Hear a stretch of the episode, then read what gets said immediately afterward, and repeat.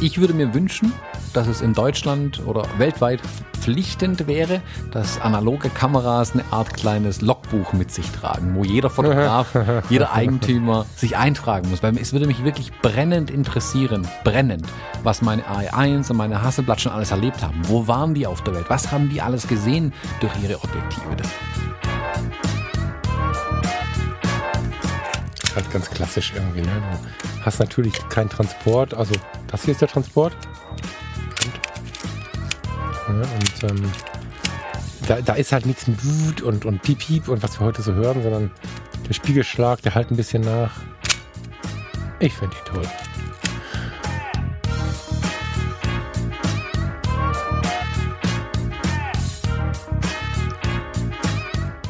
Hallo und herzlich willkommen, wir sind die Fotologen. Mein Name ist Thomas Jones und in Rating grüße ich den Falk Frasser. Hallo Falk. Schönen guten Morgen, Thomas Jones. Guten Morgen, Falk. Falk, wir sind heute im wunderbaren Land Analogistan. Siehst du die unendlichen analogen Weiten, Berge aus Filmrollen, Seen aus Entwicklerchemie? Seen aus Entwicklerchemie habe ich. Chemie. Sagst du Chemie? Chemie heißt es bei euch, gell? Danke, danke, ja. Ja, Chemie, also wenn jemand bei uns Chemie sagt, dann spricht man nicht mehr mit dem. Hm. Das ist so, das ist so, ähm, egal. Die, die Seen habe ich gesehen damals, ähm, vor der, wie hieß sie noch? Ähm, VEB Filmfabrik Wolfen, genau, da bin ich vorbeigefahren, zwei Tage nach der Wende und war geschockt, dass es ganze Seen gibt mit grünem und blauem Schaum. Das ist tatsächlich die äh, Kehrseite der Medaille. Das war komisch. Ja, das glaube ich. So ein, See, äh, so ein See möchte man nicht gern sehen. Ich bin mal, oh, das ist schon ein paar Jahre her, mal ähm, auf einer Geschäftsreise in Rumänien gewesen. Und mhm. das war ein bisschen auf dem Land draußen. Und wir sind dann von ähm, Flughafen in Sibiu, hieß das, glaube ich, irgendwie halt quer durchs Land gefahren, irgendwie an Eselskarren und sonstigen vorbei. Also wirklich wirklich aufs Land raus. Und irgendwann kam man dann an einer ehemaligen Reifenfabrik oder sowas vorbei. Und das Land da drumrum war schwarz. Das war wirklich mhm. Bodenschwarz, Bäume schwarz, mhm. Gebäude schwarz, alles schwarz. Ich weiß nicht, ja, genau was da so passiert ist, ja, aber das sah nicht krank. gut aus. Ja, ja, total schlimm. Also das war ja, Wolfen ist ja ein Stadtteil von Bitterfeld und ähm, also Bitterfeld, also ich bin da bis heute hart geschockt, wie das da ausgesehen hat. Äh, unfassbar. Das, das ist nicht zu beschreiben. Ja, also ah, so Chemiesachen machen mir immer ein bisschen Angst. Hier, gibt es bei euch große Chemiefirmen in der Gegend? Oder ist bei euch ja, nur alles klar. Kohle? Na, Bayer, Bayer Leverkusen, fahren wir 15, 20 Minuten. Äh, das große Chempark in Dormagen und Bayer Uerdingen. Und durch Rating geht die CO-Pipeline. Also ähm, ja, doch. Also damals, als ich am Rettungsdienst äh, gearbeitet habe, gab es dafür sogar äh, Alarm- und Ausrückeordnungen, obwohl die ja weiter weg sind, wenn wir da mal mit unter die Arme greifen müssen, wenn es dann richtig knallt. Und es ist bis heute so, dass Nina auch hier schon mal warnt. Also es hat vor zwei Jahren, glaube ich, oder was vor drei Jahren schon, hat es im äh, Camppark in, in, in Dormagen mal gebrannt, auch ein bisschen größer, auch in den falschen Häusern. Da haben sie Monheim, Dormagen und so gewarnt und wir haben eine Randwarnung bekommen mit Fenster und Türen geschlossen halten und so. Das ist, äh, die Henkelwerke sind mitten in Düsseldorf. Also mitten, mitten, mitten in Düsseldorf baut äh, Henkel seine Chemikalien zusammen für die ganze Welt. Auch in 12.000 Mitarbeiter. Jetzt lehne ich wahrscheinlich wieder zu weit aus dem Fenster. Die hatten mal Mitarbeiter, Henkel. Das ist ein eigener Stadtteil. Also, also Henkel in Düsseldorf ist ein eigener Stadtteil quasi. Wir haben sehr viel Chemie. Ja, mhm. die, das, was du jetzt meinst mit Kohle und so, Stahl, Stahlkocherei und so, das hat nicht so viel Einfluss auf die äh, Bevölkerung, wenn was wäre. Und Kohle gibt's ja im Prinzip, also die Kohle ist ja im Prinzip vorbei. Ja, da kommt drauf an, wen man fragt.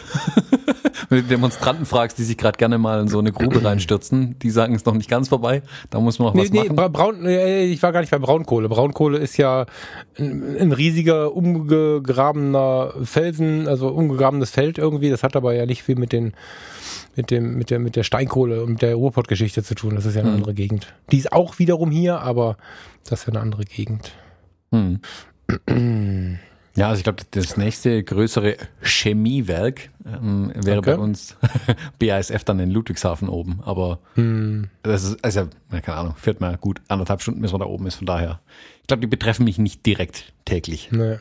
Henkel beziffert im Jahr 2017 53, mehr als 53.000 Mitarbeiter, wobei ich da ziemlich sicher bin, dass sie nicht alle in Düsseldorf arbeiten. Ich, ich meine 12.000 oder 14.000. Ich, ich hatte jetzt also kurz, hier ist schon sehr viel Chemie. Ich hatte jetzt kurz erwartet, du sagst 53.000 äh, gemeldete Chemieunfälle oder sowas. Aber glücklicherweise nicht. Nee, so viele sind es dann doch nicht. Es ist, ganze, es ist vierstellig, nicht fünfstellig. Wir wollen es mal im Rahmen halten. Ja, ja, ja. Ich meine 10.000 oder 12.000, aber vielleicht, vielleicht vertue ich mich da auch. Also nicht, nicht auf die Goldwaage legen, bitte. Viele Menschen arbeiten im Stadtteil Henkel. Mhm. Mhm. Hm. Also ich weiß auf jeden Fall, wenn ich in meinem Keller unten anfangen würde, selbst mit Entwicklerchemie zu hantieren, dann hätten wir hier bald einen Chemieunfall, weil da kenne ich mich. Ich kenne mich aus dem Chemieunterricht. Hm, äh, ich weiß nicht, ob das eine gute Idee ist. ich habe zwar verstanden, was da passiert. Also die Theorie ist mir klar und ich finde es auch super spannend und interessant und mich interessiert das alles. Aber Gott bewahre, dass ich so ein Glasding in die Hand nehme und irgendwo abstellen muss. Mhm. Ja. Äh, hast du das schon oder nicht? Hast du nicht schon mal analog schwarz-weiß und so gemacht? Doch, mhm. oder? Ich habe das einmal gemacht mit einem Bekannten zusammen. Das ist aber ewig mhm. her. Und mhm. das war schon interessant. Ähm, aber auch da habe ich schon festgestellt, das ist mir alles irgendwie zu heikel, zu aufwendig auch. Ich weiß, man kann da sehr viel, also ein, ein analoges Bild zu machen, mh, da gehört die Entwicklung der Bilder ja mit dazu. Da bin ich schon dabei und gerade bei Schwarz-Weiß. Ah kann man da auch sehr viel noch beeinflussen und so. Ich bin aber ehrlich, äh, wenn es gute Labore gibt, die das nach meinen Wünschen für mich machen und das Ergebnis passt, bezahle ich die gerne da dafür und habe selber die Zeit und nicht den Chemiekram rumstehen. Ja, ja. Das lebe ich ähnlich. Also ich fand Schwarz-Weiß entwickeln toll. Ich hatte das hier, das hat Spaß gemacht und ach, am Ende. Ich habe auch mal belichtet selber und so. Das ist schon ein bisschen länger her. Das ist auch irgendwie toll, wenn man jetzt mal so ein ich habe immer einen Schwarz-Weiß-Film in, in, in Erinnerung, von dem ich gar nicht mehr weiß, wie er heißt. Irgendwo in New York 30er Jahre, irgendein Agent geht da in die Dunkelkammer und dann schwimmt das Bild so im Wasser und dann entwickelt sich langsam. Das, das ist schon geil.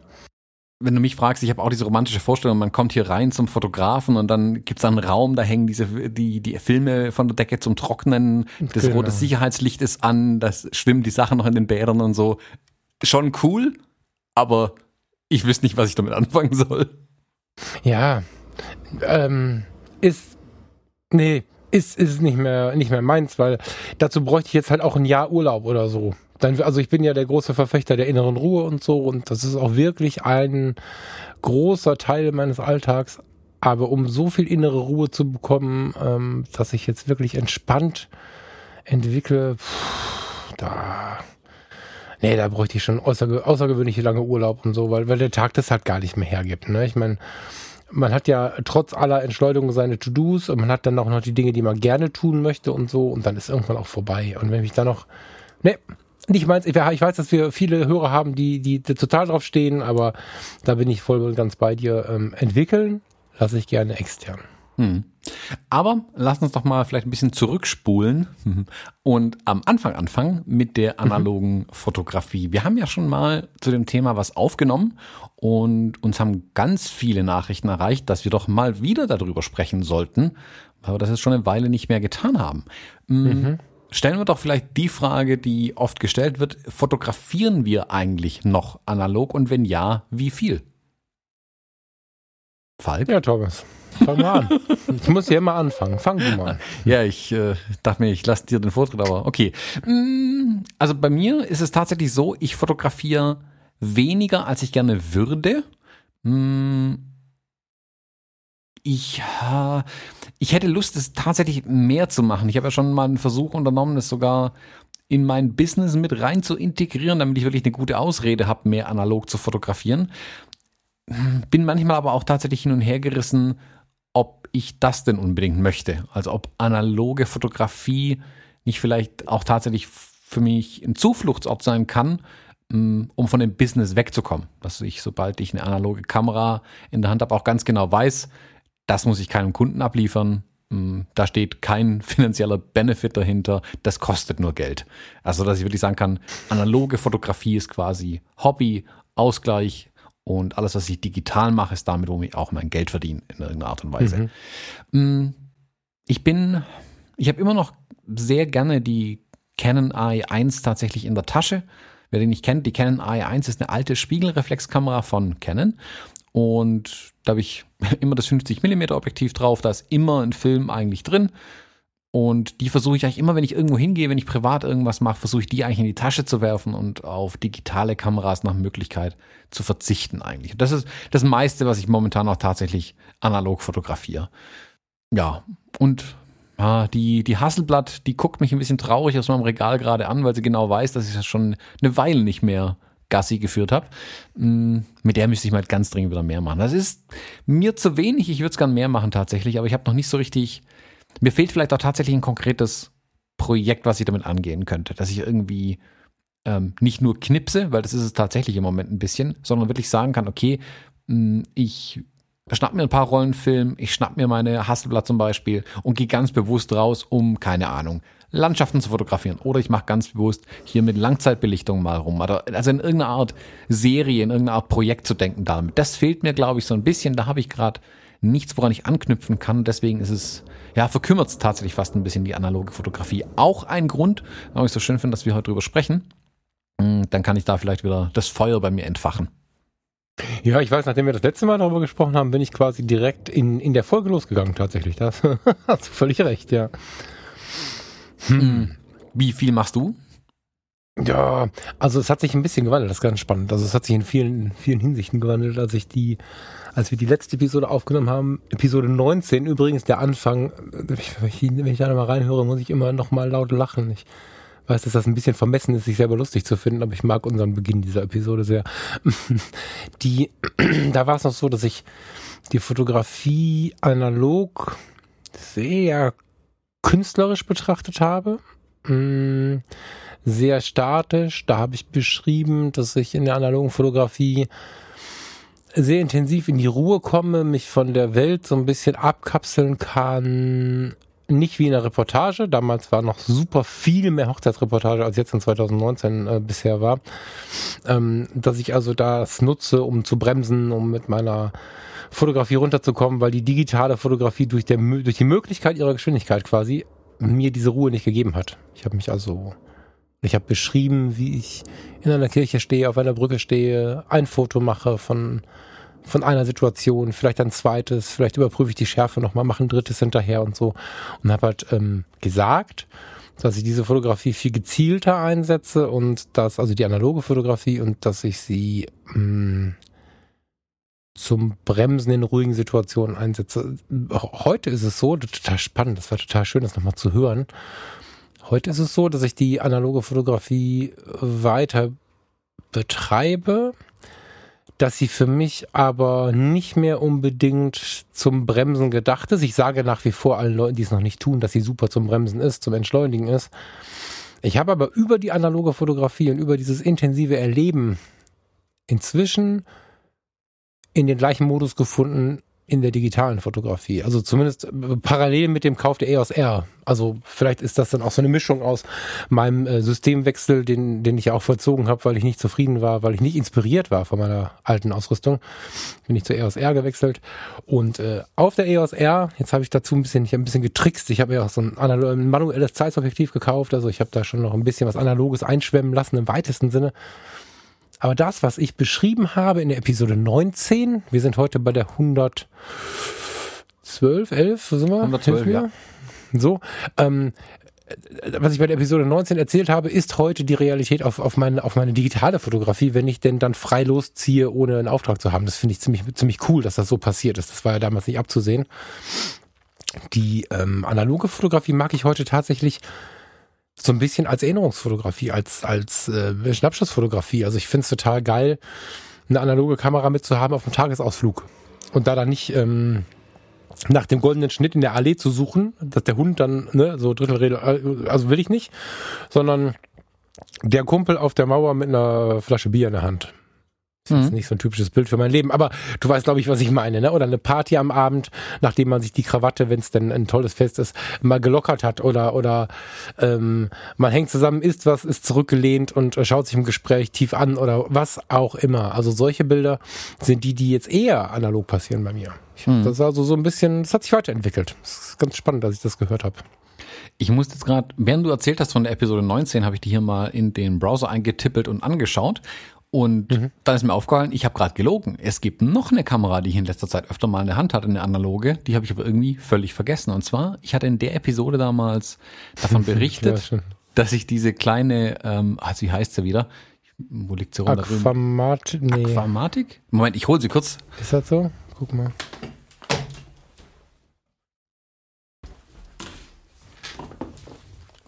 Also einmal quer durchs Büro gestolpert.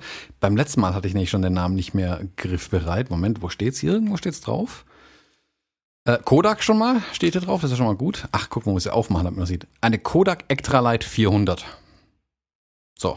Mhm. Jetzt wissen alle Bescheid. Niemand weiß Bescheid. Das Niemand weiß Bescheid. Ich, wie heißen die Dinger? Kassettenfilm? Genau, Kassettenfilm. Die Kamera sieht auch aus wie ein, wie ein altes Klapphandy. Die Kamera sieht eigenartig aus. Also die Leute denken nicht an Kamera, wenn sie dich mit dem Ding sehen. So, das denken eher vielleicht an Rasierapparat oder sonst was. Mm. Oder an Brillenetui. So sieht es am ehesten aus, wenn wir ehrlich sind. Mhm. Diese Kamera auf jeden Fall, da hat mir ein sehr guter Freund, der Falk, hat mir dafür einen Film geschenkt, irgendwann mal letztes Jahr. Ich glaube, zum Geburtstag war das. Auch nach sein? der Episode, genau. Wir haben in der Episode noch davon gesprochen, dass ich meine irgendwo. Ja, ja, ja, genau. Ja, und. Also lass uns das kurz zusammenfassen. Lass uns das ganz kurz zusammenfassen. Der Thomas hat mit dieser Kamera seinen ersten Bagger fotografiert. Das haben wir in der Episode 1 oder 2 besprochen. Dann hatten wir die Episode 19, da ging es um die analoge Fotografie und da hat der Thomas das Foto von dem Bagger gefunden, das Foto von der Kamera gefunden und hat sich auf die Episode 1 oder 2 bezogen. Da haben wir spekuliert, dass es eigentlich noch irgendwo Filme geben müsste und ich habe auch sowas gesagt, wie, boah, ich hatte noch irgendwo einen liegen. Und jetzt in der Episode 112 beziehen wir uns auf die Episode 19 und ich habe dann zwischendrin dem Thomas mal so einen Film geschenkt. So, genau. jetzt hat jeder verstanden.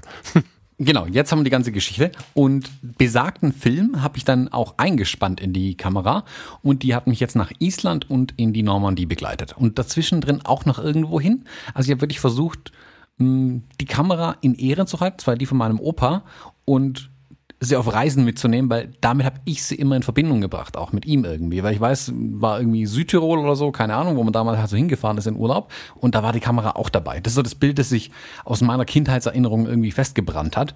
Und da dachte ich mir, wäre es doch ganz passend, die Kamera, obwohl sie ja gar nicht damit rechnet, sehr wahrscheinlich, nochmal auf Reisen mitzunehmen. Dass die nochmal ein bisschen was von der Welt sehen kann in ihren alten Tagen. Jetzt bin ich gespannt, ob der Film noch gut war und sich die Kamera dank des Films auch noch dran erinnern kann, wo sie jetzt im letzten Jahr überall war. Hm, Werde ich jetzt nachher direkt rausnehmen und mal ins Labor schicken. Mal gucken, was sie da noch rausholen können aus dem Ding. Muss du vorher checken, ob die den Film können, ne? Das ist eine gute, ein guter Punkt, ja. Da muss ich jetzt mal schauen, wer das überhaupt noch macht, das Ding. Also ich glaube, Lomography hat die, ähm, ich, jetzt gucke ich es nach, ich habe es während der, während der 19 nicht nachgeguckt. Pocket Filmentwicklung. Ich meine, das, äh, dieses Lomography-Labor, das kann aber. Analoge Filmentwicklung. Foto Impacts hat es nicht. Äh, oder? Moment. Nee, Wandbild C41. Filmentwicklung 110er Pocketfilm. C41, genau 5 Euro bei photoimpacts.de. Ach was, Geil. dann geht die da direkt hin noch. Haben, haben die den? Oh, warte, ich guck mal eben. Pocketfilm. Ich sehe hier nichts. Doch. Lomography Orca 110 Schwarz-Weiß-Film. Wir bringen dich zurück zum 110-Format mit dem Lomography Orca. Hm, hm, hm, Nimm deine Pocketkamera aus dem staubigen Regal und feiere mit uns, denn der 110 ist wieder da. Hm. Gib mal 110 ein bei. Ja, hab's äh, gefunden. Faszinierend. Die haben Schwarz-Weiß-Film. Ah, krass, die haben ja ganz viele Filme. Ach nee, das ist Papier. Ich wollte gerade schreien. Ja, drei Stück immerhin. Also. Schwarz-Weiß-Film, Peacock 110, das ist ein bunter. Und Color Tiger. Witzig. Ja, ich hatte in der Episode auch gesagt, irgendwer hat den jetzt neu aufgelegt. Höchstwahrscheinlich war es dann Lomography. Mhm. Weil ich hatte das irgendwo gelesen und hatte das nicht mehr so auf dem Schirm. Hm, also es sind diese Filme, die die so ein bisschen aussehen, ja, wie sehen die denn aus? Da sind halt zwei so Rollen. Ich überlege die ganze Zeit, was gibt es denn da für, ein, für eine Parallele zu? Es gibt doch sowas. Kannst du das beschreiben? Also die Form? Wie zwei Filmrollen mit einer, mit einer SD-Karte dazwischen. Ja, ja, irgendwie oh so. Ja, genau, als hätten wir zwei Filmrollen, also an der Film, an der, an der 36, an der Kleinbildfilmrolle hängt ja so ein kleines Plastikfähnchen so mehr oder weniger raus.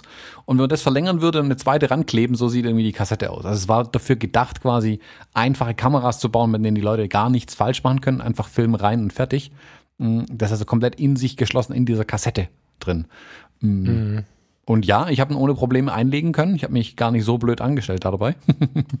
und bin ich aber gespannt. Aber der war ja uralt, den du mir da geschenkt hattest. Der lag ja schon einige Jahre rum.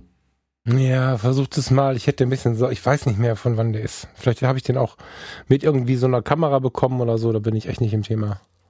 Na gut, aber wer weiß, wie lange da davor schon rumlag. Also alt ja, ja, na, genau. Ja, ja, der ist uralt. Der wird aus den 80ern sein. Aber ähm, ich habe äh, Kleinbildfilme. Nee, stimmt nicht. Das waren äh, Mittelformatfilme. Hatte ich, wo wir gerade von gesprochen haben, von der VEB Filmfabrik Wolfen von Orwo, hatte ich, äh, die hatten Ablaufdatum 1987. Also verwenden bis 1987 habe ich 2000, ich glaube, acht oder neun verfotografiert. Und die hatten, die, also Farbtreue ist was anderes, die waren sehr pastellig, aber das war mindestens wertvoll. Also die, die sahen aus wie so eine, so eine pastellige Bildbearbeitung. So ein Hm. Höpker quasi.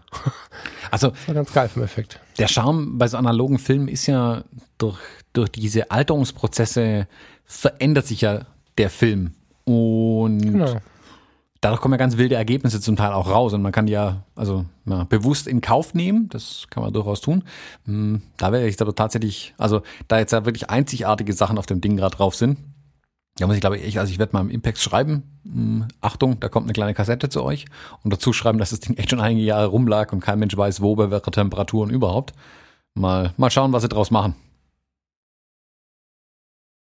Ja. Hm, Bin ich gespannt. Berichte uns mal hier. Ja, also, also muss ich korrigieren, genau. Ich habe also drei analoge Kameras, die ich momentan tatsächlich hin und wieder zumindest einsetze. Meine Hasselblad 500cm, meine Canon i1 und meine gute alte Kodak Extralight hier, ähm, die auch schön schmal ist zum Einpacken. Ich glaube, ich, die Kamera hat schon ihren Charme, muss ich sagen. Je mehr ich sie in die Hand nehme gerade wieder. Hm.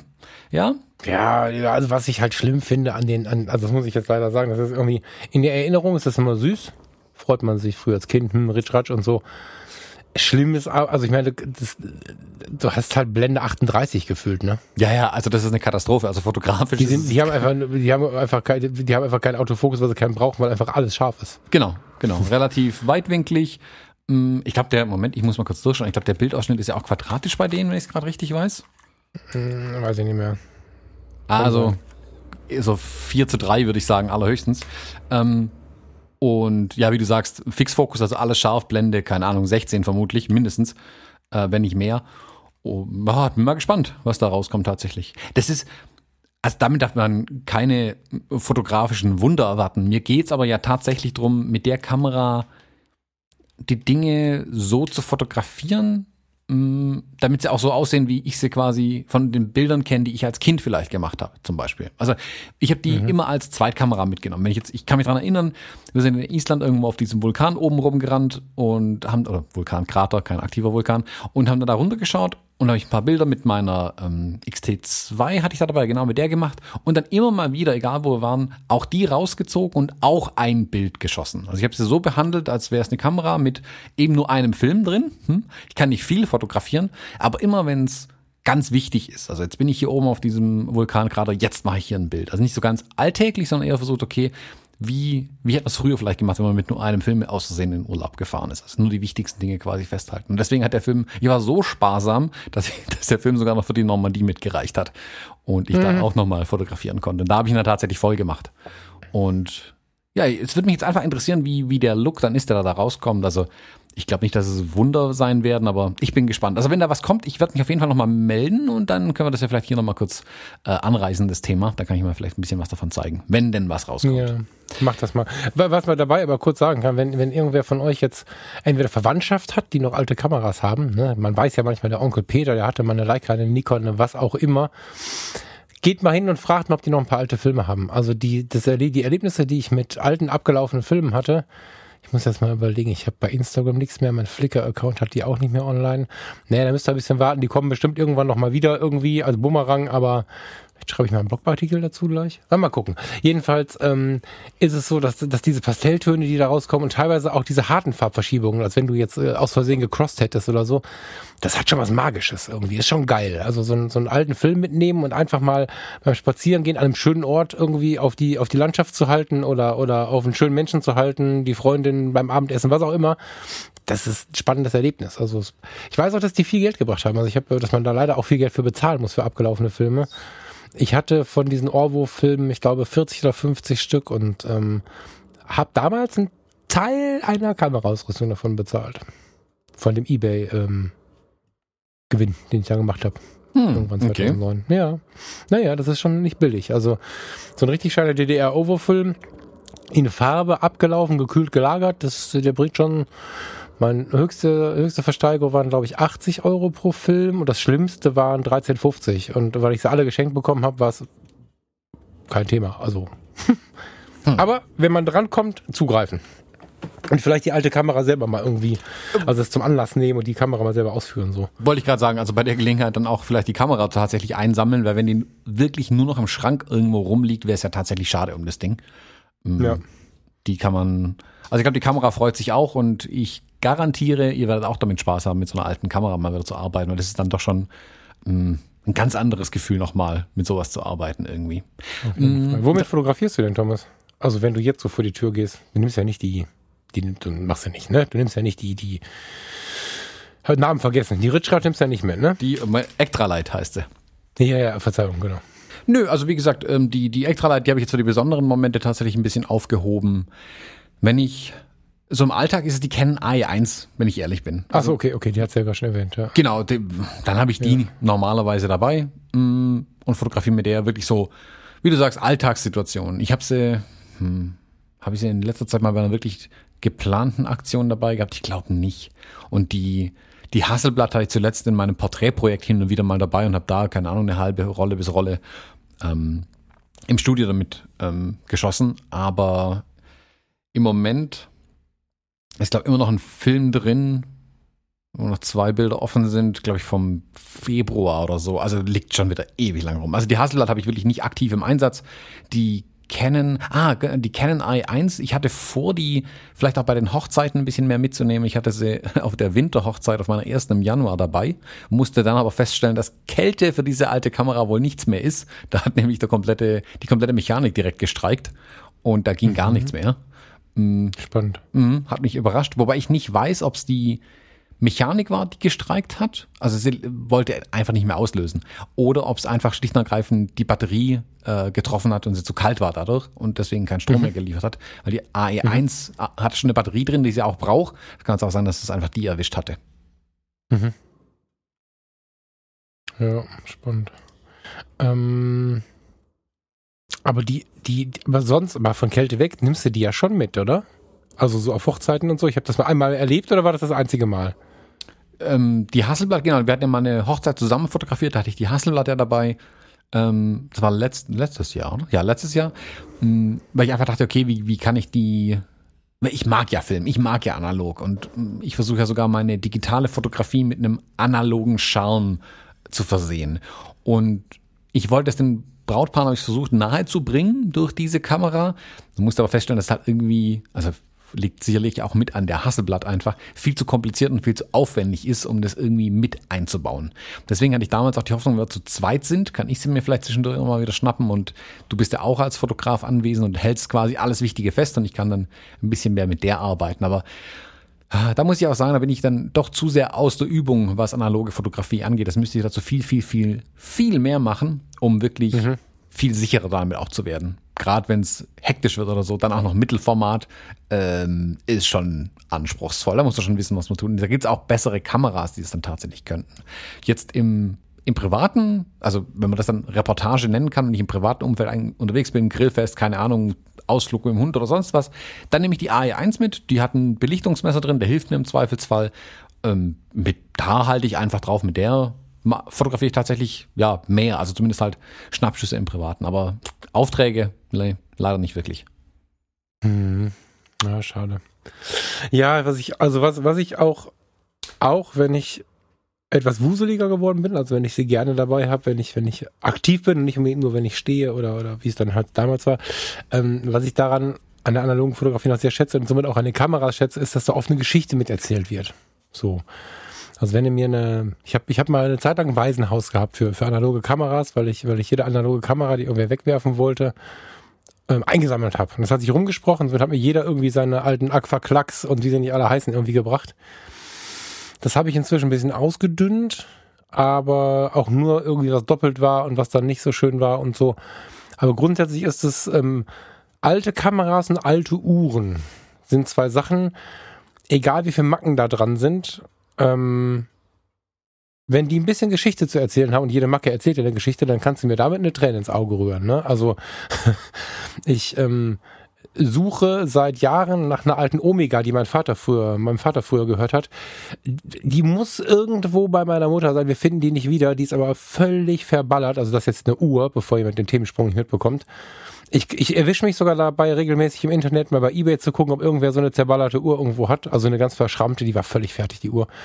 Ähm, und das ist bei einer Kamera aber auch so, dass mich diese Sachen sehr reizen. Also ich habe die Rolei Kord ähm, von einem äh, Ratinger äh, Pressefotografen, von so einem ganz klassischen, damals bei der Redaktion angestellten Pressefotografen mal von meinem Fotodealer geschenkt bekommen.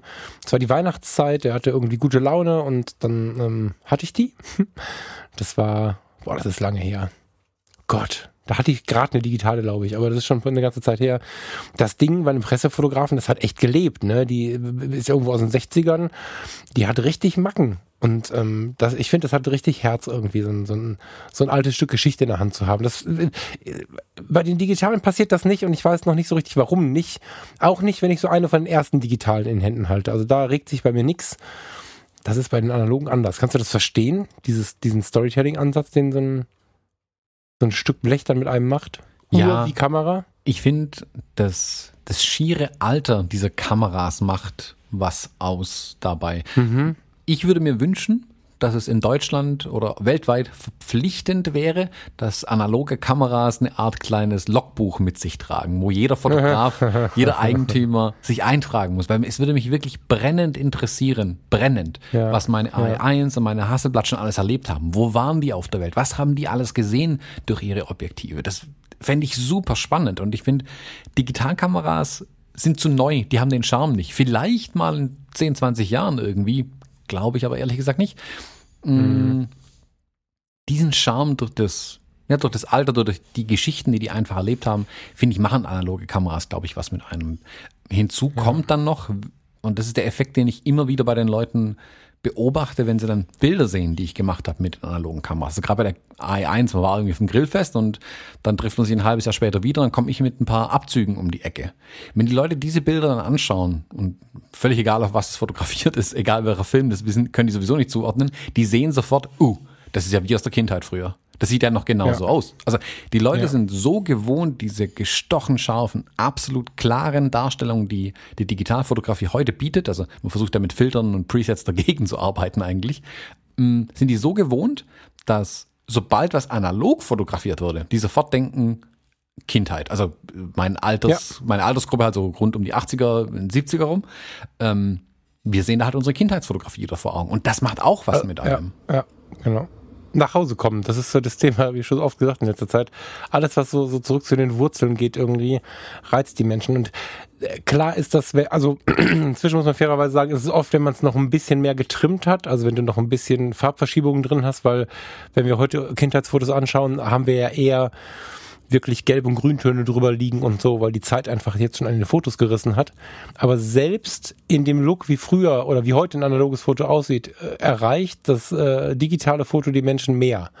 Ich bin sehr gespannt, ob das, also ich habe mich mal mit jemandem unterhalten, der ähm, als Fotograf arbeitet und Psychologie studiert hat. der hat mir gesagt, dass das Korn, das habe ich schon woanders auch gelesen, das Korn verstärkt den emotionalen Ansatz, das habe ich schon einige Male gelesen.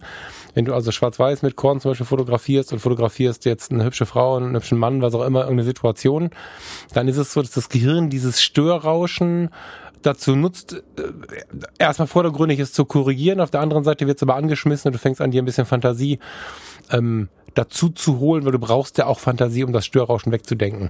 Und ähm, deswegen wird die Emotion verstärkt Ähnliches werden die kleinen Farbverschiebungen von so einem Analogfilm machen in Kombination mit einer Erinnerung.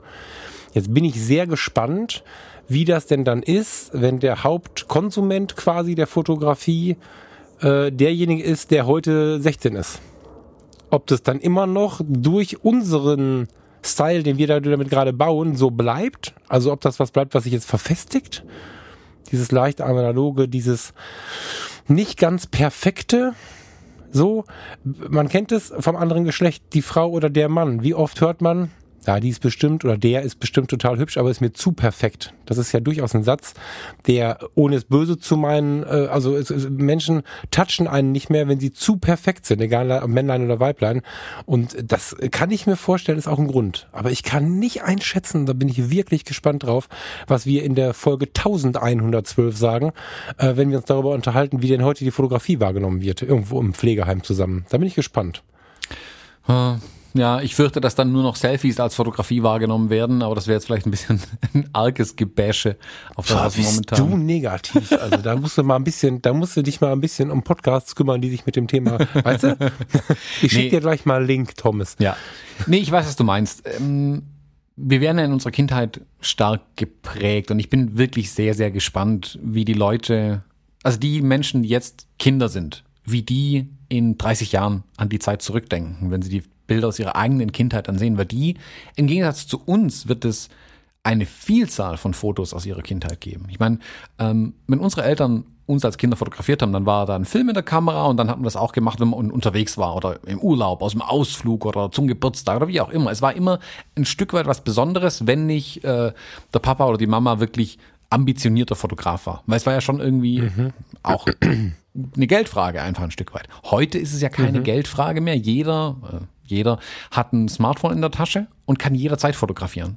Ich hoffe, dass mhm. die, die Leute schlau genug sind, dass die Bilder mal noch 30 Jahre überleben und die Kinder mal ihre, ihre Kindheitsbilder wieder sehen in 30 Jahren. Mm, aber da wird es eher eine Bilderflut sein. Ich bin sehr gespannt, wie die, ähm, die Erwachsenen der Zukunft, die jetzt Kinder sind, damit umgehen tatsächlich. Und was ist dann, was dann bei ihnen ähm, diese Kindheitserinnerung tatsächlich auslöst. Also muss man dann keine Ahnung, wie die Kameras in 30 Jahren sein werden. Da muss man dann schlechte 2010er Kameras bauen, um die gleichen Gefühle hervorzurufen, so wie wir heute mit in Anführungszeichen schlechter analoger Technik arbeiten, das um diese ja das, Gefühle ja, hervorzuholen. Also, ja. du weißt, was ich meine? Also, wenn, keine Ahnung, wenn in 30 mhm. Jahren jede Kamera automatisch ein 3D-Bild von dir macht und du es dir mit der äh, Virtual Reality Brille angucken kannst oder so, dann ist das ja der Shit und das Neue und Moderne und Tolle. Und müssen ja, die ist ja jetzt schon so, ne, mit, mit, mit, mit 360 Grad, das meinst du wahrscheinlich von mir aus auch mit 3D, da fällt das ja weg, weil das ja ein, ein direktes Erleben ist. Ich glaube, dass noch nie jemand drüber nachgedacht hat, in seiner Webcam, wenn er mit irgendwem bei Skype spricht, da irgendwie einen Korneffekt einzubauen oder so. Aber in einem Foto, was dich touchen soll, geht's jetzt gar nicht um schlecht, weil wenn du eine hervorragende Optik hast, ähm, ist die Qualität ja trotzdem überragend, auch wenn du den Bildlook analog hältst und noch ein Korn drüber rutscht. Hm. Weißt du? Also ich würde gar nicht sagen, dass da um schlecht geht, sondern dass die, also es wird doch nur diesen einen Bereich unter Umständen so sein. Ich glaube, dass diese ganze Technik, die sich weiterentwickelt, da hast du recht, die wird sich davon befreien. Ich kann mir nicht vorstellen, dass es eine 360-Grad-Kamera mit, äh, mit, äh, mit, äh, sag mal schnell, ähm, mit Filmsimulation gibt. So. Das sehe ich jetzt nicht. Das mag ich gar nicht ausschließen, wenn ich ehrlich bin. Ich, ich finde ja diesen, also was Instagram uns ja beschert hat und ein paar andere Apps, diese Filmlook-Filter, die man da ein, relativ einfach mit dem Fingerwischen drüberlegen kann. Das sagt ja schon was Deutliches. Der Look scheint ja doch anzukommen, auch bei den jungen Leuten heute. Oh Mann, wir zwei sitzen da und unterhalten uns über die jungen Leute. Je, je. Mm, es scheint ja doch was mit denen zu machen. Ich fühle mich gar nicht angesprochen von diesem Gespräch. und was du sagst mit dem, was macht ein Korn, was macht eine Farbverschiebung, was macht auch Schwarz-Weiß in dem Fall ja mit einem, wenn man ein Bild betrachtet. Das Gehirn wird angeregt, man muss ein bisschen nachdenken, warum ist ja alles Schwarz-Weiß? Das Gehirn beschäftigt sich mit dem Bild. Das ist ja das, was man eigentlich möchte, wenn man fotografiert. Ich bin gespannt, ob der Trend wirklich so bestehen bleibt, tatsächlich. Oder was, was bei denen dann diese Kindheitserinnerung auslöst. Also wenn ich jetzt, keine Ahnung, wenn ich schaue, wenn jemand, was haben wir 2019, wenn jemand vor zwölf Jahren auf die Welt kam, dann wenn damals alles von ihm oder ihr digital fotografiert wurde, dann ist es eine relativ schlechte Auflösung, relativ verrauscht, aber dieses schlimme Digitalrauschen von damals. Und fließt das dann in diese Kindheitserinnerung mit ein? Also sehen die dann ihre Kindheit durch diesen Filter in Anführungszeichen und ist dann in, keine Ahnung, 20 Jahren mal ein Filter, den man im Instagram 2032 drüberlegen kann, sieht es dann aus wie eine Digitalkamera von vor zehn Jahren. Also während wir heute die analogen emulieren, emulieren dann später die mal die schlechten digitalen vom Anfang. Das finde ich eine total spannende Idee und ich hoffe echt, dass ich das noch erlebe, weil das interessiert mich. Ich werde mir das hier mal als mhm. Post-it an den Monitor hängen und in 30 Jahren sprechen wir noch mal drüber. Mhm. Ja, tatsächlich interessant. Also ich kann mir das gerade nicht vorstellen. Aber das heißt ja nichts. schon, so viel, schon so viel passiert im Leben, was ich mir nicht vorstellen konnte. Deswegen vermeide ich auch das Wort niemals. Also ja das gibt's halt nicht mehr in meinem Leben. Hm. Ähm, Aber bleiben wir doch mal bei unseren Kindheitserinnerungen und der Technik, die wir im Moment verwenden. Was hast du denn an Kameras im Moment noch im Einsatz? Du hast gerade deine Rolleicord erwähnt. Und? Mhm. Rolleicord super gerne. Die Rolleicord hat tatsächlich inzwischen ein gewisses Einsatzgebiet bekommen. Das ist mich so, so Sommersonne am Meer. Das ist so irgendwie das, wo ich die Rolleicord sehe. Ich hatte sie auch mit in Paris.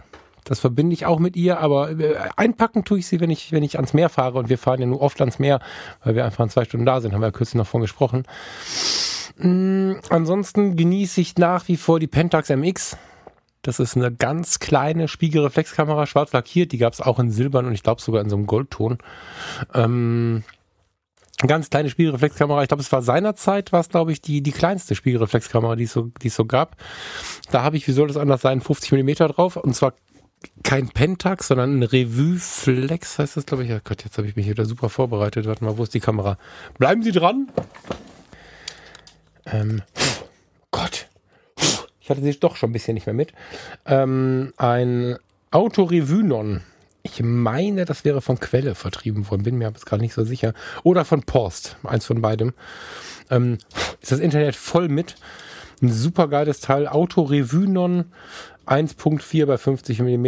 Ähm, wer mal nach so einem analogen Objektiv sucht, manuell, der kann da gerne zugreifen, solange er es adaptiert bekommt. Ähm, die liebe ich total. Also die Pentax MX, die hat ähm, so, so sechs LEDs oder fünf oder so, die äh, grün, rot, die so ein bisschen anzeigen, ob du so ungefähr in der Belichtung getroffen hast, wenn du das äh, wenn du das überhaupt möchtest. Ich vergesse regelmäßig die Batterie zu tauschen. Das ist eine kleine Knopfzelle. Dann weiß ich gar nicht, was ich tue. Aber das ist, das ist ein richtiger Metallbrocken. Das kannst du auch mitnehmen zur Selbstverteidigung. Das ist relativ klein und trotzdem schwer wie ein große. Die genieße ich sehr. Kennst du die MX? Mm, ich habe es bei dir schon in der Hand gehabt, ja. Also ich habe selbst ah, ja. noch nicht okay. damit fotografiert, aber kann bestätigen, es ist klein und schwer. halt ganz klassisch irgendwie, ne? Du hast natürlich keinen Transport. Also das hier ist der Transport. Und Ne? Und ähm, da, da ist halt nichts mit Wut und, und Piep, Piep und was wir heute so hören, sondern der Spiegelschlag, der halt ein bisschen nach. Ich finde die toll. Mhm. Ja, also die, die, die hat halt noch, wie, wie man es dann von früher kennt, noch so ein Schneid. Oh je, jetzt rede ich ja wieder. Wie heißt es? Hm, hilf mir mal wenn die Mattscheibe so eine, so eine Fokussierhilfe hat, da gibt es einen Namen. Ein Schnittbildindikator. Ein Schnittbildindikator, genau. Ähm, schönes Ding, mag ich total. Hm. Die nehme ich gerne, die Roller Cord nehme ich gerne. Ab und zu grinst mich die Zero 2000 an. Das ist so eine, so eine Kamera Obscura, also so eine Lochkamera aus Zedernholz. Habe ich lange nichts mehr mitgemacht. Neulich davon gesprochen, dass mich das digital mal reizen würde, aber mit der habe ich lange, lange nichts mehr gemacht. Und äh, was ich tatsächlich vermisse, ist äh, ein bisschen meine Mamiya. Ich habe die Mamiya verkauft. Die ähm, ist dieser Geschichte zum Opfer gefallen, dass ich ja dann schon wieder das System gewechselt habe. Das, äh, das ging nicht ohne irgendwelche Schmerzen und die musste mit weg. Das tut mir ein bisschen in der Seele weh. Ich heul dem nicht so laut hinterher, weil es nicht anders gegangen wäre und die Vorteile überwiegen. Aber ich hatte eine Mamiya RB67 mit ähm, einem super tollen 180, 180 mm Objektiv, was eigentlich für die RZ gerechnet ist, mit einem gebastelten ähm, Adapter. Hammer. Also die Kombination, die war wirklich traumhaft und das Ding muss nur im Schrank gelegen haben. Die sah auch noch neuwertig aus. Also Mamiya RB67 Professional S oder so hieß die. Äh, das, das war ein Schrank, also der, die Tasche dafür, die extra dafür war in der Größe das war eine große Sporttasche quasi und ohne Stativ konntest du mit der gar nicht auslösen. Also ich hätte die im Urlaub mal mit hier und da, habe das mega genossen, damit zu fotografieren, aber eigentlich ist die für die Studiofotografie gebaut und wahrscheinlich würden mich relativ viele Leute oder hätten mich relativ viele Leute ausgelacht, wenn sie mich gesehen hätten, wie ich mit der durch den, durch den Wald gelatscht bin und so. Aber die vermisse ich tatsächlich ein bisschen. Also das war wirklich was Besonderes, mit der zu fotografieren. Hm.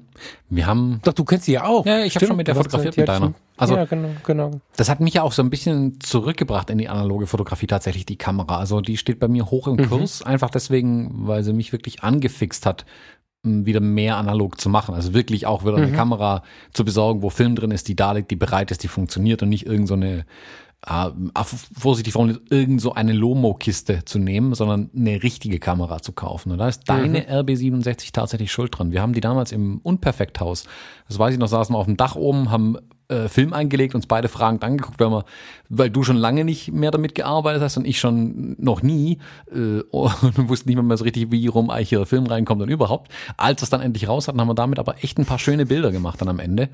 Und das hat bei mir so das Feuer wieder ein bisschen entfacht. Aber wie du sagst, die Kamera ist völlig unpraktikabel für einen Alltagseinsatz. Also du sagst, das ist eine Sporttasche, aber die Kamera samt Tasche ist eigentlich fast so groß wie ein Auto. Da muss man einen zweiten Parkplatz immer dazu nehmen, um die auszupacken. Also schon. Kann sein, dass der Thomas ein bisschen übertreibt, aber die Richtung stimmt.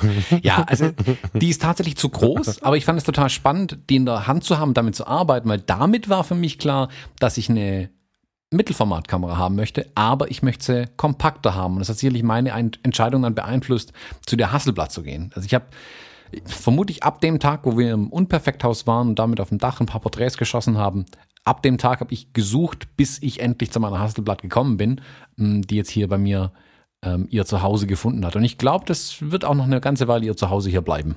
Sofern sie es überlebt. Mhm. Das ist ja bei den alten Kisten nicht immer gesagt. Ja, ich, ich hänge gerade noch so ein bisschen an diesem unpraktisch rum. Das ist total spannend. Also so Leidenschaftsdinger, das ist wie bei der Liebe wahrscheinlich. ähm, alte Kameras, Uhren, manchmal Autos, regen in mir, ja, regen in mir so eine, so eine, so eine Unperfektionsliebe an, die, da denke ich gar nicht drüber nach, dass das unpraktisch ist. Weißt du, wie ich das meine? Also die, die, die, die, warum triggern die irgendwas in mir? Ich kann gar nicht sagen, was. Da wird es mir halt egal dann. Mhm. Und ähm, das, das finde ich ganz spannend. Habe ich noch nie drüber nachgedacht. Das ist ja interessant. Ja, wenn es jetzt nur unpraktisch wäre oder keine Ahnung, kompliziert eine Bedienung, das haben die analogen Kameras ja oft, wenn man nicht jetzt eine, keine Ahnung, eine, eine Canon EOS, eine analoge aus der EOS-Reihe noch nimmt. Die sind ja praktisch. Die sind ja super handlich und klein und leicht und haben äh, da die, die spulen automatisch vor und so. Also viele kleine tolle Sachen drin in den Kameras. Darum geht's mir gar nicht. Die RB67, die war mir einfach zu groß. Das war einfach, die wäre hm. einfach zu groß gewesen. Die Bildqualität ist wirklich erhaben, was aus dem Ding rauskommt. Ähm, und sie macht auch Spaß, aber tatsächlich jedes Mal diese Tasche rumzuwuchten, ist halt tatsächlich ein Grund, sie nicht mitzunehmen. Und das ist dann schade, wenn sein durch die Größe dann davon abhält. Ich muss sagen, die, die mhm. Hasselblatt mit dem 80 mm Objektiv vorne drauf, das ist nicht so wirklich groß. Also von dem Volumen, was die wegnimmt, würde ich sagen, da kann ich genauso gut meine X100F manchmal mitnehmen. Das ist nicht so viel mehr. Okay. Also die ist schon. Okay, das ist spannend, ja. Die ist schon sehr klein. Ja, die sind kleiner, stimmt, ja, das stimmt. Ja, also dem hinterher zu holen bringt ja auch nichts und irgendwann kommt der Tag, irgendwer wird eine wegschmeißen, äh, mir verkaufen, ich werde sie auf dem Trödel wiederfinden, was auch immer. Da ist ja das Schicksal irgendwie meistens der Freund äh, der vermissenden Sohn. Ne? Im Moment ähm, habe ich sie nicht. Und deswegen ist tatsächlich so, dass es am lautesten spielt gerade, ist die ähm, MX und die Roller Cord. Was ich gerade so ein bisschen suche, tatsächlich, also wo ich, wo ich so ein bisschen äh, mehr oder weniger aktiv immer mal wieder bei eBay und so schaue, ist die ähm, Chinon CP7M. Jetzt C7PM, warte. Chinon. Gott. CP7M heißt die so. Mhm. Genon CP-7M, genau. Das war die erste Kamera, die mein Vater gerade gekauft hatte, als ich da an, ich habe es ein paar Mal erzählt, also der, der mehr von uns hört, der, der wird jetzt wissen, wovon ich spreche, äh, mit der ich das erste Foto an der DDR-Grenze quasi gemacht habe. Also damals war es wirklich noch die DDR-Grenze. Ähm, die kam 1996, Quatsch, 86 auf den Markt sehe ich gerade und äh, mein Vater war stolz wie Oscar und 87 hatte ich sie an der DDR-Grenze und habe da meine ersten Fotos mitgemacht. Die ist leider inzwischen kaputt. So. Ähm, da, da geht gar nichts mehr. Ich weiß nicht warum. Die, ist, äh, die Elektronik geht nicht mehr an und sie ist verklemmt. Also ich fürchte, die ist einfach hin. Die würde ich so idealerweise, äh, idealistischerweise irgendwo in der Ecke liegen lassen. Hätte aber gerne eine funktionierende. Und da gucke ich immer mal, aber irgendwie mache ich es dann doch nicht und jetzt klicke ich es auf, jetzt sehe ich ja eine 60 Euro, 30 Euro. Am Ende mache ich es irgendwie doch nicht, aber ich, entweder ich gewinne bald mal im Lotto oder was auch immer, aber die würde mich nochmal reizen, weil sie einfach meine fotografische Entwicklung war. Mhm. Ich, Chinon ist heute ja, glaube ich, kein Begriff mehr. Ich weiß gar nicht, wie sehr die im Rennen waren damals. Also hast du da was zu? Weißt du da irgendwas von? Gar nicht. Ich, ich muss jetzt auch sagen, die, die Chinon, wenn ich mir die anschaue, mm, ich sehe da, und das ist jetzt wirklich, also nicht böse gemeint, ich sehe da eine billige Plastikkamera im 80er Jahre Design. Aber das ist. Das ist kein Plastik, doch, das war Plastik, ne? ja, Plastik, also, boah, also billig war die nicht. Ja, ja, schon, aber so, nicht, ich finde, man sieht ihre Ära sehr stark an. Ich finde es jetzt überhaupt ja, nicht total. schön, mich inspiriert es auch überhaupt total. nicht, aber ich bin voll bei dir. Wenn du als Kind die Kamera in der Hand hattest, ist es für dich ein was ganz Besonderes ja. und ein Traum. So wie für mich diese komische kleine Kodak-Ritschratsch hier, die ich habe. Die ist genau, ja genau. nicht mal eine richtige Kamera, wenn wir ehrlich sind. Genau, genau. Das ist so ein bisschen wie, wie also die, die, die mit mir 40 sind, die werden das ein bisschen nachvollziehen können. Damals als Kind war so dieser Autoaufkleber auf den Audis zum Beispiel. Walter Röhrl gewinnt den Rallye whatever, Weltmeisterschaft, was er da irgendwie gemacht hat. Das waren so die Werbeaufkleber hinten auf den Audis. Dann hatte Audi ähm, im Urquattro und in irgendeinem Sondermodell digitale Tachos, wo da die Zahlen standen und so. Das kam so in den 80ern. Und äh, die hat so ein ähnliches Design. Die ist ein bisschen Metall, die ist ein bisschen Kunststoff, die hat ein bisschen so den, den damaligen Blick auf die Zukunft. Der hat so ein bisschen, wie man sich damals die Zukunft vorgestellt hat, also ein bisschen Mondbasis Alpha. und dabei aber den Versuch, Displays zu integrieren und die Knöpfe ein bisschen anders zu gestalten und so. Also ich, billiges Plastik sehe ich jetzt nicht, aber es ist halt auch meine Erinnerung. Ne? Das ist wahrscheinlich der Grund. Ne? Ich gucke gerade mal bei Chinon, weil was wir ja mal sagen müssen zu dieser ganzen Geschichte, die wir hier gerade aufnehmen, wir sind beide null Experten. Also ich wüsste mindestens drei Leute im Fotologen Campus, die uns jetzt gerade umbringen, die massiv im, in der analogen Welt zu Hause sind. Ich genieße das und erzähle gerade von etwas, was ich genieße, aber ich bin hier jetzt nicht irgendwie der totale Crack. Ja, das Chinon. muss man vielleicht wirklich dazu sagen. Wir machen das gerne, aber wir kennen uns nicht aus. genau. Ist eine französische Stadt? Nee, ich dachte, ich suche eine Kameramarke. Chinon. Ach, das ist eine französische Stadt. Spannend. Ja, benannt nach der mhm. großartigen Kamera aus den 70er und 80er Jahren. Nein? so rum wird es nicht sein, aber Hersteller. China und Unternehmen. Japan. Kabushi Kaishi. Japanischer Kamerahersteller. Weite Verbreitung in den 1980er Jahren. Ja, scheinbar schon. Siehst? Hat nachher weitergemacht mit CD-ROM-Laufwerken. Ja, war vielleicht von besser Asus. so. Chinon produzierte von 1988 bis 1995 die CD-ROM-Laufwerke von Asus. Guck mal. Da siehst du mal. In der Präfektur Nagana. Und kompakt Super 8 Kameras haben sie gebaut. Interessierten Toten ist es auf jeden Fall irgendwie so meine Kindheitserinnerung. Da würde ich, hätte ich nochmal Bock drauf, halt dann wieder so die, diese, diese sowieso schon vorhandene Kindheitserinnerung quasi noch damit zu füttern, dass ich wieder so fotografiere wie früher. Das fände ich, fände ich ziemlich geil. Aber wie gesagt, das schläft so vor sich hin und auch das wird irgendwann neben der Mamiya irgendwie mein Leben wieder betreten. Mal gucken. Mhm. Mhm. Jetzt haben wir ja über die Kamera selbst gesprochen, aber zur analogen Fotografie mindestens genauso wichtig ist ja der Film, der reinkommt. Hm, Voll.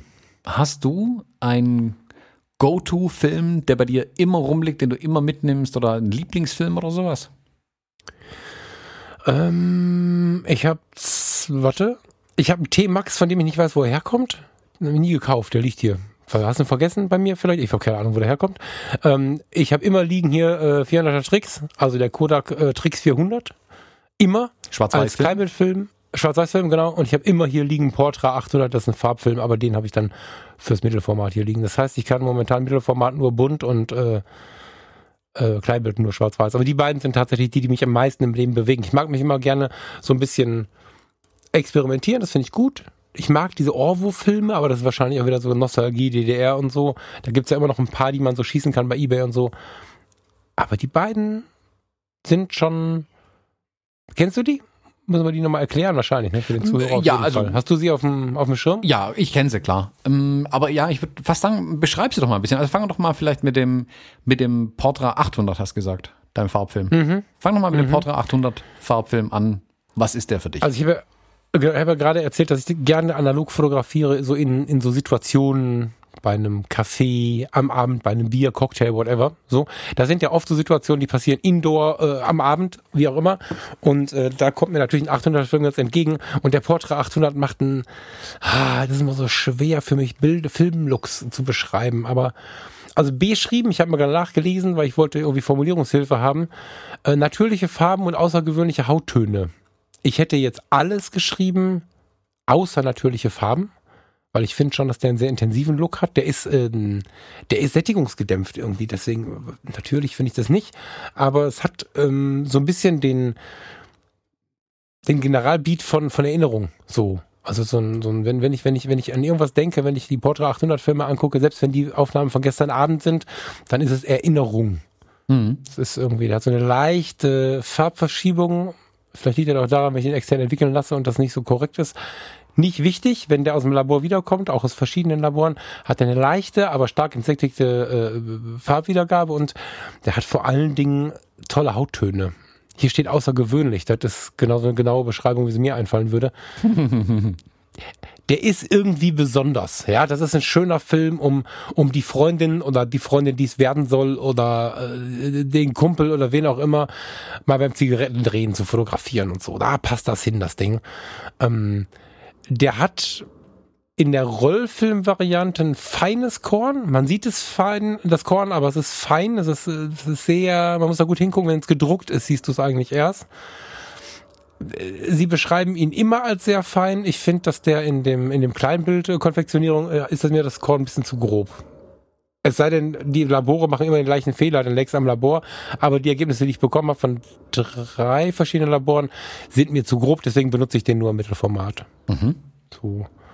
Und da genieße ich den was. Und der ist ein bisschen, der ist ein bisschen, als wenn du, ähm, also ein bisschen cineastisch. Also der ist, der hat jetzt kein tiefes Schwarz oder sehr wenig tiefes Schwarz. Der ist nicht sonderlich kontrastreich. Mhm.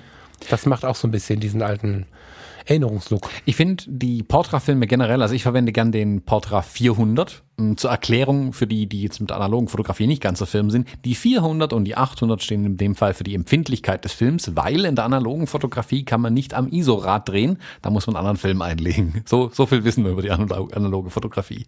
Ähm, ich verwende den 400er ganz gern, weil ich ihn aber auch mehr unter Tageslichtbedingungen tatsächlich einsetze. Ähm, ich stimme dir aber voll und ganz zu in deiner Beschreibung. Er ist etwas entsättigt, aber durch die Bank weg entsättigt. Das ist nicht so, dass ich, ich finde es nicht, dass bestimmte Farbtöne extrem zurückgezogen sind oder so, dass, dass es, das wirkt neutral, etwas entsättigt das Ganze, hat einen schönen Look. Ich finde, er hat auch so einen leichten, was du jetzt gerade beschrieben hast, er hat kein Tiefschwarz, er hat so einen leichten, mhm. nicht Schleier drüber, aber es wirkt so wie in den alten Filmen, wenn man eine Traumsequenz einblendet und dann ist es alles so leicht unscharf und verwaschen und so verträumt halt. Und ich finde, genau mhm. das Gefühl entsteht, wenn man Bilder betrachtet, die mit Portra fotografiert sind. Vor allem kann man das mhm. dann noch auf die Spitze treiben, wenn man ihn ordentlich überbelichtet. Also dieser berühmte Pastelllook entsteht ja oftmals dadurch, dass man Portra 400, 800, was auch immer, ein, zwei Blenden überbelichtet. Dann wird der mhm. Effekt ja immer weiter ausgeprägt und die Farben werden immer eben pastelliger das ist ein total schöner Look. Und mir hat auch mal jemand gesagt, dass die Portra-Filme eigentlich für Hochzeitsfotografen entwickelt worden sind, was sich ja mit unserer Beschreibung auch ein Stück weit tatsächlich deckt. Also genau für sowas ja. finde ich ihn ja. wirklich wunderschön. Dafür hm, kann man ganz toll einsetzen. Also alles, was mit, mit schönen Erinnerungen irgendwie zu tun hat, wo man hm, mit verträumten schönen Erinnerungen, damit würde ich ihn in Verbindung bringen tatsächlich, ja. Ist das noch der Film, den du jetzt, den du jetzt genannt hattest, äh, hättest, oder hast du noch, hast du einen anderen bunten Film, den du uns hier so vor die Füße werfen kannst? I, nee, also ich habe ihn zwar, ich glaube, ich habe noch eine Rolle hier rumliegen, das ist aber eher ein Überbleibsel. Äh, für Farbe bin ich tatsächlich beim Kodak Gold 200 gelandet. Sowohl. Ach was. Äh, das ist der DDM-Film, oder? Genau, das ist ein DM-Film. Genauso bin ich auch zu dem Film gekommen. Ich habe vor ein paar Jahren mal beschlossen, Silvester komplett analog zu fotografieren. Bin dann an Silvester morgens in den Laden gerannt, weil ich natürlich keinen Film zu Hause hatte. Und den einzigen Film, den die noch greifbar hatten, war eine Dreierpackung Kodak Gold 200. Dachte ich mir, hey, ja, mein Gott, so schlimm kann es nicht werden. Und habe dann mit dem fotografiert und ich war so hin und weg und begeistert von dem Ergebnis, das ich mit diesem Kodak Gold bekommen habe der Film hat sich bei mir festgebrannt, in Anführungszeichen. Den liebe ich. Ich weiß nicht, was es an diesem Kodak Gold ist. Ich, der Film begeistert mich. Kodak Gold 200, du hast ihn jetzt gerade als Drogeriefilm beschrieben. Das ist ein günstiger Film. Also der kostet, glaube ich. Ich war nicht böse gemeint. Nö, nö. Ja. der kostet, glaube ich, ein, äh, keine Ahnung, ein Drittel circa von einer Rolle Portra. Also der kriegt man so für drei, vier Euro irgendwie. Eine Rolle Portra kostet, glaube ich, so um die zwölf Euro oder so. Mm. Mhm. Der ist intensiv, der ist kräftig, der hat, der hat schon satte Farben, der hat vor allem satte Kontraste, er hat eigentlich zu viel Korn, in den Schatten verschiebt er doch manchmal stark ins Türkis rüber. Der Film ist nicht perfekt, der hat aber auch gar nicht den Anspruch, glaube ich, perfekt zu sein. Für mich ist es ein Film, der vor allem dann funktioniert, wenn es energiegeladen zugeht. Also während Portra eine schöne verträumte Szene zeigen kann, finde ich, kann Kodak Gold was zeigen, wo auch harte harte Schatten drin sind oder ein hartes Licht drauf fällt oder sogar Blitzlicht irgendwie mit ins Spiel kommt. Ähm, so habe ich es an Silvester gemacht. Also ich habe oben noch einen Blitz drauf gemacht und einfach drauf gefeuert mit dem Ding.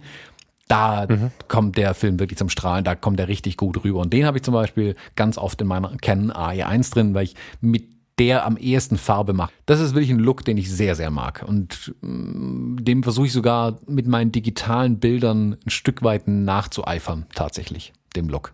Mhm. Ja, höre ich immer wieder. Ich, dann kann ich mit dem nicht umgehen. Also ich habe das noch nie.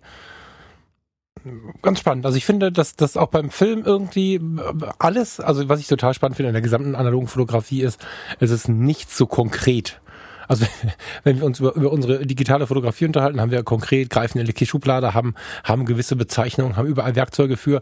Ich weiß nicht, wie oft wir schon jetzt, aber auch in, in alten Zeiten, wenn wir mal über Analoges gesprochen haben, das ist ganz viel. Irgendwie, scheinbar, fühlt sich so an, finde ich voll geil. Äh, mit Kodak Gold kann ich scheinbar nicht umgehen. Warum? Keine Ahnung. Ich kann damit keine schönen Bilder machen. Also das ist irgendwie, hochinteressant und für mich nicht zu beantworten. Beschreibt aber schon, was ich so besonders finde am Analogen. Voll gut. Ich glaube, analoge Fotografie ist halt keine exakte Wissenschaft. Dafür werde ich jetzt auch geschlagen, vermutlich. Aber eben weil die Filme auch so unterschiedlich reagieren und es doch so viel auf den Fotografen oder die Fotografin noch ankommt, was sie aus dem Film dann macht. Also vielleicht gehe ich einfach tatsächlich anders mit diesem Kodak Gold um, als du mit ihm umgehst. Wenn du dein Portra gewohnt bist, gehst natürlich ganz anders mit einem Kodak Gold um, den du nicht kennst.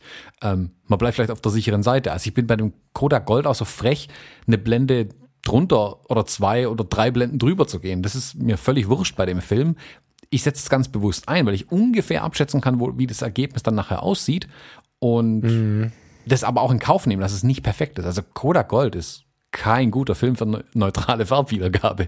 Auf gar keinen Fall. Aber ich mag den Look. Ich mag, dass es, der Film ist, glaube ich, einer von denen, der diese, ja, ich sag mal, extremeren Presets in der Digitalfotografie durchaus mit inspiriert hat, weil es ein, ein krasser, anderer Look ist einfach, den man so vielleicht nicht erwartet. Und das mag ich an dem Film total.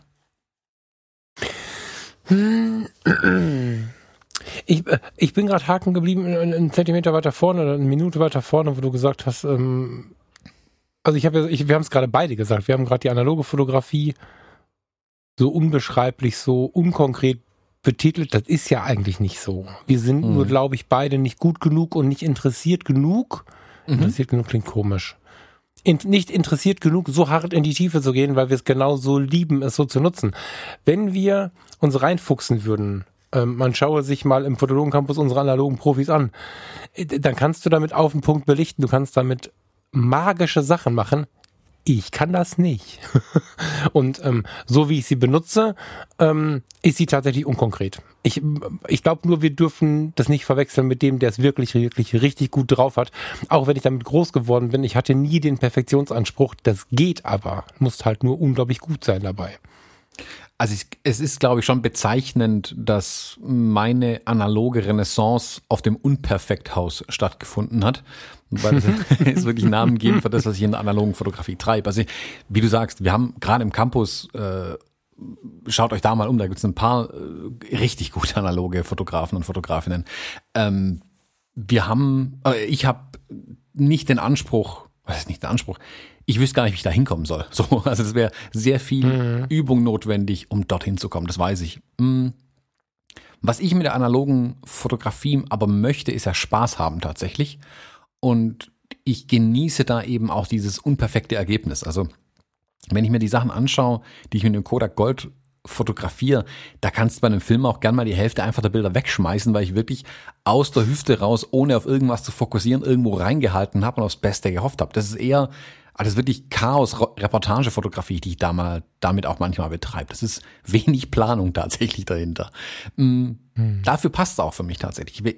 Jetzt andersrum, bei der Hasselblatt zum Beispiel, wenn ich da Mittelformat fotografiere, da achte ich doch schon sehr drauf, was ich tue. Und da bin ich sehr darauf bedacht, das Ergebnis dann auch zu erhalten, was ich möchte. Also, du hast ihn jetzt gerade schon anfangs erwähnt, in der Mittelformatkamera ist bei mir eigentlich fast immer ein Kodak Trix drin. Mhm. Kodak Trix, ein Schwarz-Weiß-Film. Hm, für was ist der bekannt? Ha, dafür, dass er schwarz-weiß ist. ich finde, er hat, ich habe früher mit, ähm, mit ähm, Ilford HP5 fotografiert. Der war mir zu sanft, zu weich, nicht kontrastig genug einfach. Der hat eine schöne Darstellung, schöne Details auch, aber irgendwie war es nicht meins. Und der Kodak Trix, wenn man den pusht, also nachträglich in der Entwicklung um eine Blende pusht, dann finde ich, hat der richtig schön satte Kontraste, ein sattes Korn. Mm, das sieht immer, wirkt rau. Das, das, das ist, das ist lebendig dadurch irgendwie. Das lässt sich, ja, obwohl es digital am Bildschirm ist, finde ich, lässt es sich anfassen irgendwie und es macht was mit einem. Genau das schätze ich so an diesem mhm. Kodak Tricks, eben, dass ich das da rausholen kann.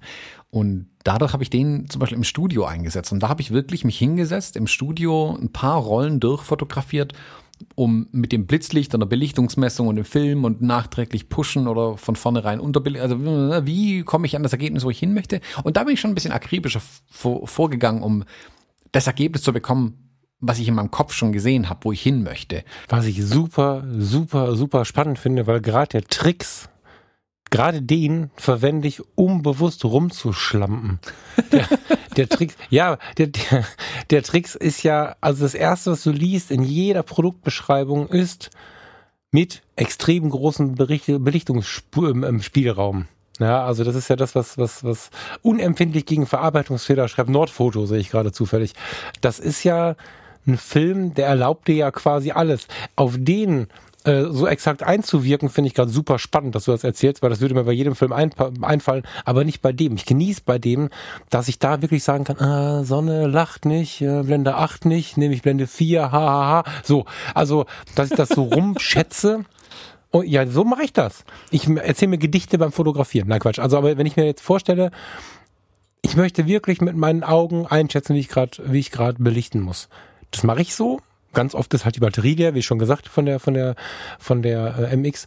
Ich stehe irgendwo in der Kirche, draußen in der Sonne, wo auch immer. Die Fotos sind immer gut. Also jetzt nicht, wenn ich mich völlig verballer, aber wenn ich mich halbwegs an meine innere, an meinen inneren Belichtungsmesser halte, dann funktioniert das.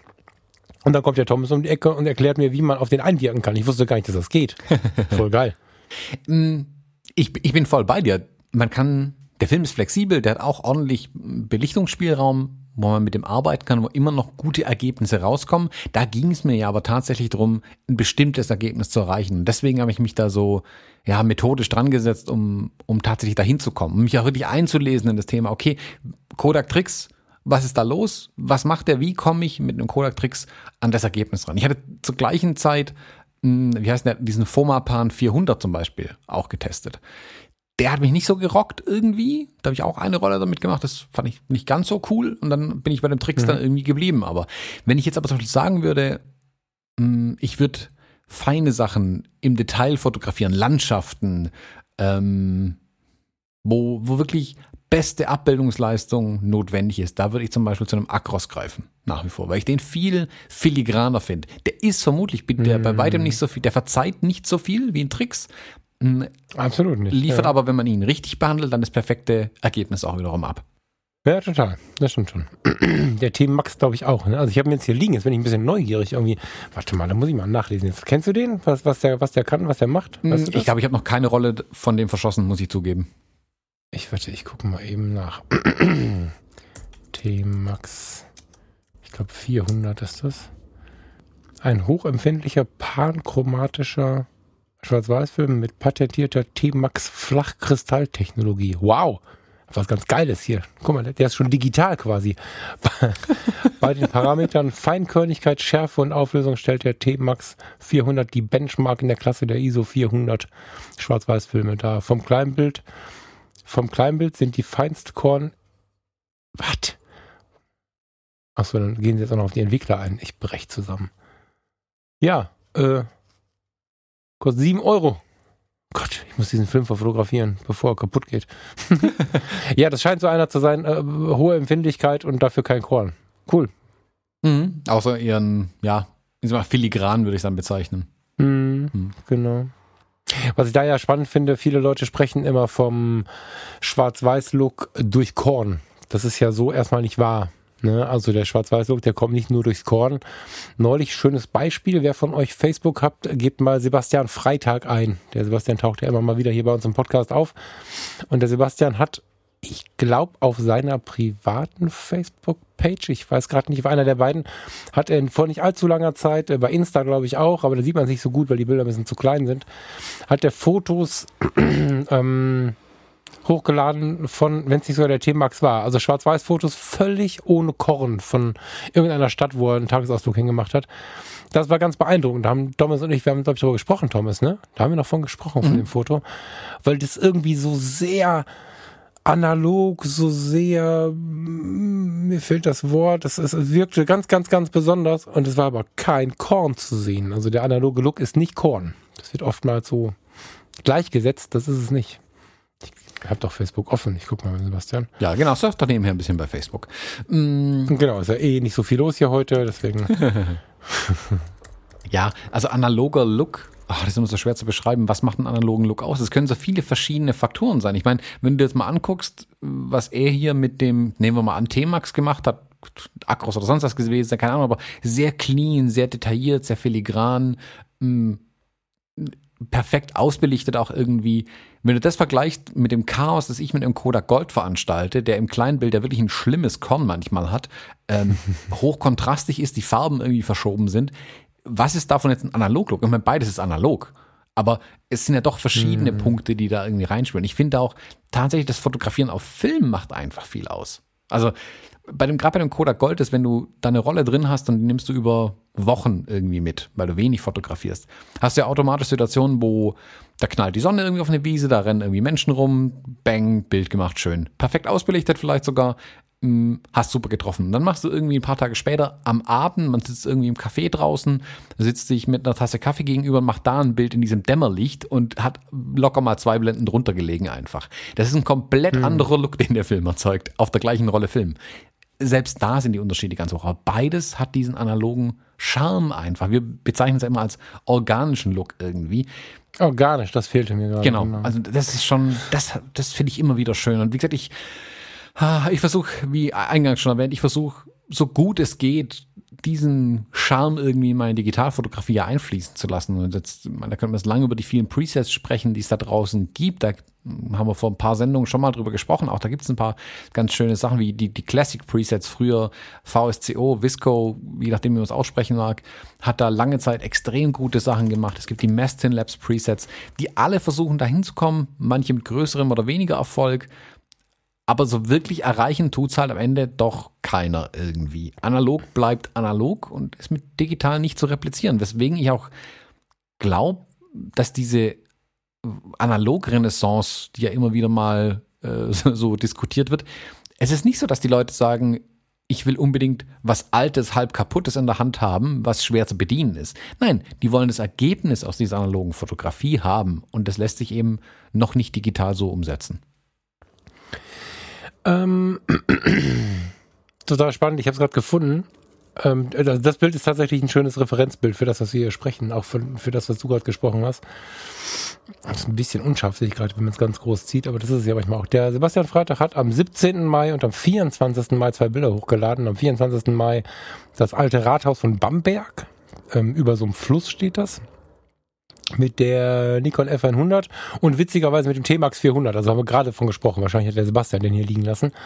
mit dem T-Max äh, 400 und in gena genau gleiche Kombination in Bamberg. Äh, ein paar Meter weiter hat er zwei Flöße, so, so, so Schiffe irgendwie, kleine, kleine Boote fotografiert. Wobei das ein Tricks ist. Beide, Das stimmt. Das stimmt. Nikon F100, aber ein Tricks. Stimmt. Ähm, beide haben aber tatsächlich irgendeinen Look, der für mich zumindest nicht wirklich zu beschreiben ist. Der, ich, ich sehe, dass die Linse am Rand nicht so komplett scharf ist bei dem Bamberger Rathaus. Das wird aber nicht der Look sein, den ich meine. Total interessant finde ich das. Mm. Um das zu erreichen, muss man aber nicht unbedingt mit der F100 rummachen oder mit welcher alten Kamera auch immer. Ich mag das. Aber was ich zum Beispiel gemacht habe, ähm, als ich die, die 5er und 6er Serie äh, der Canons noch da hatte, also vor meinem kleinen Move zu Fuji, da hatte ich die EOS 5 ohne D. Die äh, gibt es bei eBay tonnenweise. EOS 5, EOS 1N, EOS 1, EOS 3, da gibt's ganz verschiedene, da darf kein D hinten dran sein. Dann hast du EOS-kompatible äh, Analogkameras mit automatischem Filmtransport und allem Scheiß. Autofokus, alles funktioniert.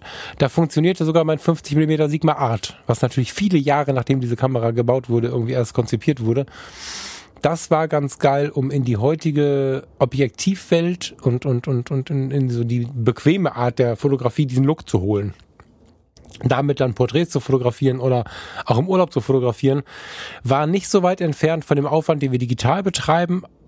Auch artverwandt, weil die EOS sich damals schon so angefühlt haben wie heute. Du hast ja nur keinen, keinen Monitor hinten dran. Das war ganz cool. Also als Tipp so für 30 bis 150, 200 Euro, je nachdem, was man sich jetzt für Modell da aussucht, kriegt man schöne EOS-Modelle in analog, wo man die heutigen EF-Objektive gut dran anklipsen kann. Nicht die EFS-Objektive, das funktioniert nicht, aber die EF-Objektive funktionieren. Das ist ganz geil. Mhm. Oder man holt sich so einen, so einen, so einen jungen Nuo für 50 Euro, kostet glaube ich inzwischen, ne? das, das 50 mm. 49,50 Euro oder so habe ich es neulich gesehen, den Nachbau von dem alten 50 mm. Irgendwie so. Das ist, ähm, ja. Da lässt sich auch schon viel mitmachen, ja. Also ich packe die beiden Bilder vom Sebastian Freitag mal in die Shownotes rein. Ähm, könnt ihr dann abrufen, fotologen.de slash 112 haben wir gesagt heute. Ähm, da könnt ihr die, die Bilder dann direkt anschauen auch. Da müsst ihr nicht lange in Facebook rumsuchen. Ja, die mal ja, stimmt. Sebastian Freitag Fotografer war es auch, also nicht bei ihm auf der privaten Seite, der hatte nur seinen Schrebergarten im Moment. ja. Genau. So, Falk, jetzt mich juckt's in den Fingern. Ich schiel zu meinen Kameras rüber. Hast du noch was oder darf ich zu meinen analogen Schätzen gehen? Also ich überlege gerade ernsthaft, ob ich heute Abend den T-Max mal mitnehmen soll, den ich gerade gefunden habe. Wo kommt der her? Ähm, nee, ich habe eigentlich nichts mehr. Ich ähm, Nee, ich habe nichts mehr. Sollen wir dann so in knapp, sollen wir dann so in knapp 100 Folgen vielleicht wieder drüber sprechen, was wir heute fotografiert haben? Jetzt wollen wir kurz. Was immer, von mir aus immer sehr gerne. Ja, lass uns mal doch gucken, da vielleicht wo dann die analoge Fotografie steht. Lass uns doch da vielleicht mal eine der, der kommenden Sendungen mal wieder drüber sprechen, hm, was wir so analog gemacht haben in den, in den letzten Wochen tatsächlich. Also nehmen wir uns das selber so ein bisschen als Hausaufgabe mit, vielleicht den den, mhm. den Eindruck, den wir jetzt mhm. haben, den, den Reiz des Analogen gerade. Also bei mir entwickelt sich das immer sofort. Sobald ich drüber spreche, habe ich Bock drauf irgendwie. Ich, so, ich sehe die ja jeden Tag vor mir im Schrank stehen und dann stehen sie da halt. Ja, cool, kein Ding. Aber sobald ich mit irgendjemandem drüber spreche, analoge Fotografie, machst du sowas, dann leuchten meine Augen und ich will sofort die Kameras in die Hand nehmen irgendwie. Also man muss. Das geht mir genauso. Ich ja. muss mir das irgendwie immer mal wieder in Erinnerung rufen. Deswegen werde ich mir jetzt die Glab schnappen und ja, tatsächlich mal rausgehen und mal schauen, was ich damit heute noch anrichten kann. Das ist eine schöne Idee. Das mache ich auch. Thomas, schönes Wochenende. Bis gleich und liebe Hörer, bis sehr bald. Bis dann. Tschüss. Tschüss.